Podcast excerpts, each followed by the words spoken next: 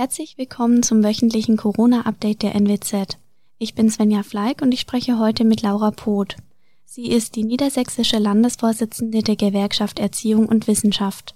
Wir wollen über die neue Zehn-Punkte-Agenda von Kultusminister Grant Hendrik Tonne sprechen.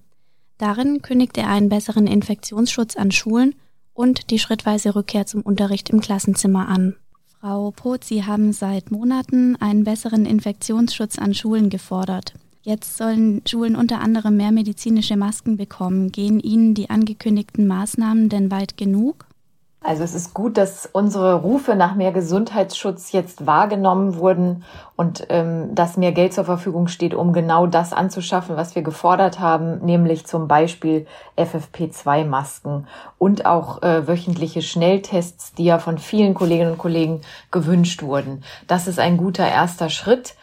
Ähm, es müssen aber weitere folgen, weil wir eben einen massiven Investitionsstau haben, der sich eben jetzt auch negativ auf den Gesundheitsschutz auswirkt. Was wären denn die weiteren Schritte, die Ihrer Meinung nach folgen müssen? Also das Problem ist ja, dass wir an vielen Stellen ziemlich verkommene Gebäude haben, in denen weder eine Modernisierung noch eine ähm, energetische Sanierung stattgefunden haben. Das heißt, ähm, wir haben teilweise Räume, die sich nicht lüften lassen. Die Räume sind teilweise viel zu klein, besonders was den Gesundheitsschutz betrifft.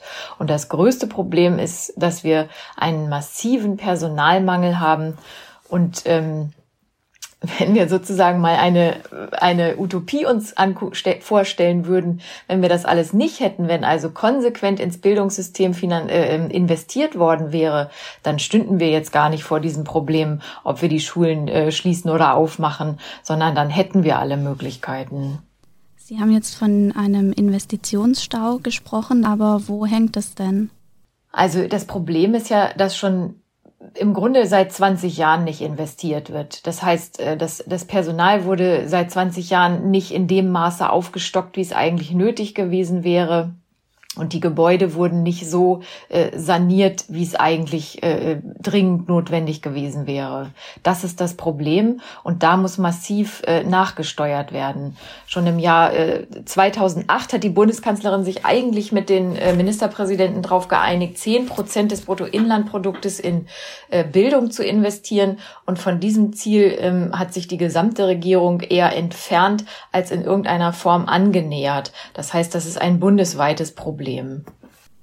Hatten Sie sich denn dann von der Zehn-Punkte-Agenda mehr erhofft? Also, es ist gut, dass einige der Forderungen der GEW in diesem Zehn-Punkte-Programm aufgefangen wurden. Das heißt, äh, unsere Gespräche mit dem Minister, die ähm, zeichnen jetzt einen ersten Erfolg ab. Also es ist gut, dass der Infektionsschutz weiter erhöht wird. Es ist gut, dass es ähm, ein wöchentliches Testangebot gibt. Und ähm, vor allem ist es gut, dass die große Belastung und die Leistung an den Grundschulen äh, anerkannt werden. Also es soll ja vier Stunden pro Schule äh, an Entlastungsstunden geben. Und das ist eine Anerkennung für diese Schulform, die besonders belastet war. Natürlich sind die anderen Schulformen genauso belastet und ähm, das ist, kann nur ein erster Schritt sein, dem weitere folgen müssen, so dass es an allen Schulformen eine Entlastung gibt. Sie haben jetzt gerade die Grundschulen angesprochen. Die hatten ja eine Doppelbelastung, weil sie das Szenario B und C gleichzeitig anbieten sollten. Ähm, wie ist es denn angelaufen und wie gut hat das in der Praxis funktioniert? Ja, an den Grundschulen hat ja nicht nur eine Doppelbelastung äh, stattgefunden, sondern ich bekomme viele, viele äh, Rückmeldungen aus den Schulen, dass das sogar eine Dreifachbelastung ist. Niedersachsen ist, glaube ich, soweit ich weiß, das einzige Bundesland, das die Grundschulen überhaupt ähm, seit Januar im Wechselmodell laufen lässt. Die ähm, Beschäftigten an den Grundschulen hatten sich auch darauf eingestellt, dass sie eben halbe Gruppen unterrichten, obwohl sie große Angst hatten ähm, äh, vor einer Infektion. Und dann wurde plötzlich auch noch die Präsenzpflicht ausgehebelt. Das heißt, äh, die Grundschulen stemmen im Moment die Szenarien A, B und C. Und das hat für, für großen, großen Unmut gesorgt. Denn jetzt äh, ja, unterrichten die Beschäftigten eine Gruppe in der Schule, eine Gruppe äh, ähm, zu Hause und müssen sich noch um diejenigen Schülerinnen und Schüler äh, kümmern, die praktisch gar nicht zur Schule kommen. Und äh, das ähm, hat eben für großen Unmut gesorgt. Und das fordern wir auch, das dringend äh, zurückzudrehen, dass diese Präsenzpflicht ausgehebelt wird. Was wäre denn in Ihren Augen ein Modell, das an den Grundschulen funktionieren könnte? Die negativen Folgen auf die Kinder und Jugendlichen, die zeichnen sich ja inzwischen in mehreren Studien ab, wenn wir Schulen ähm, über Monate geschlossen halten, so dass die Beschäftigten an den Grundschulen zwar nicht verstanden haben, beziehungsweise die gesamte Gesellschaft hat im Grunde in vielen Fällen nicht verstanden, warum gesagt wird, das Virus ist so gefährlich und am besten müsst ihr alle zu Hause bleiben. Aber die Schulen machen wir in halben Gruppen auf, die Grundschulen und auch äh, die Abschlussklassen. Aber dennoch war, wäre das eine Möglichkeit gewesen, mit der alle Beschäftigten hätten leben können, wenn nicht auch noch ähm, dieser Anker gekommen oder dieses, dieses Aushebeln der Präsenzpflicht gekommen wäre. So dass ähm, der Plan, den der Minister jetzt vorgelegt hat, ähm, im Grunde eine gewisse Verlässlichkeit bietet für alle Schulformen. Der orientiert sich ja an sehr niedrigen Inzidenzzahlen. Ähm, und soweit ich weiß, soll der auch erst nach Ostern greifen. Ich denke, das ist ein Plan, ähm, mit dem man erstmal leben kann und der sich dann in der Praxis beweisen muss. Tonne hat auch angekündigt, dass es auch bei der Digitalisierung schneller vorangehen soll. Ihm zufolge wurden bisher nur 13 Prozent der Mittel aus dem Digitalpakt Schule abgerufen. Warum geht das so langsam? Also da möchte ich nochmal betonen, dass das äh, Lernen am Bildschirm per se nicht für Lernzuwachs sorgt.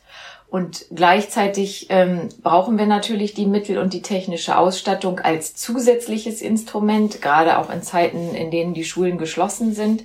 Aber da liegt natürlich ein großer bürokratischer Aufwand dahinter. Wir stellen immer wieder fest, dass äh, Bund, Länder und Kommunen gegenseitig mit dem, mit dem Finger auf sich zeigen.